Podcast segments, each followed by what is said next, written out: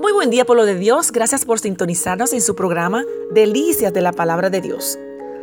Y hoy, temor o fe. La base bíblica la encontramos en Hebreos capítulo 11, verso 6, donde dice, pero sin fe es imposible agradar a Dios, porque es necesario que el que se acerca a Dios crea que le hay y que Él es galardonador de los que le buscan. Amén.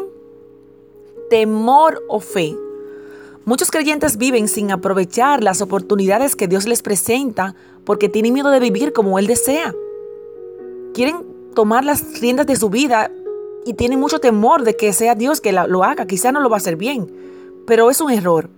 El temor puede paralizarnos y hacernos perder oportunidades para servir, para ministrar o ver trabajar al Señor en nosotros. Piensen en los doce discípulos que se quedaron en la barca cuando Pedro se lanzó caminando hacia Jesús. ¿Cuántos se habrían arrepentido de haber escogido la seguridad de estar en el barco antes que el gozo de caminar sobre las aguas al lado del Hijo de Dios? Lamentablemente muchos cristianos se quedan en la barca durante toda su vida. Al final, estas mismas personas se preguntarán por qué sus vidas parecieron estar vacías, donde se hundían fácilmente al poder del temor cuando trataban de enfrentar las dificultades con sus propias fuerzas.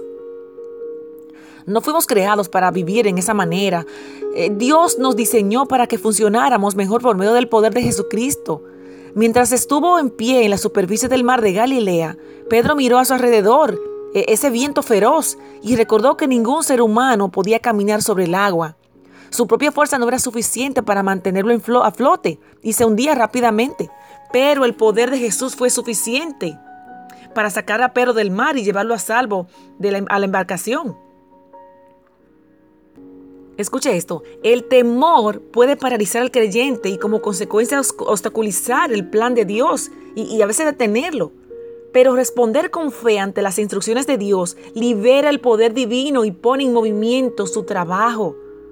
En el momento que salimos de la barca y nos alejamos de los límites acostumbrados, de la zona de confort y de nuestras limitadas fuerzas, caminamos por fe. Si aún no, usted no ha decidido por Jesús, eh, yo le invito, si usted no le ha entregado su corazón, su vida, Jesús ha aceptado el sacrificio de él en la cruz por usted, tiene la oportunidad de ir de camino en la vida, camino de la mano con Él. No tenga miedo. Desecha el temor y camine en fe. Amén. Yo le invito a escuchar esta hermosa canción de Patti Tamares. Es por fe.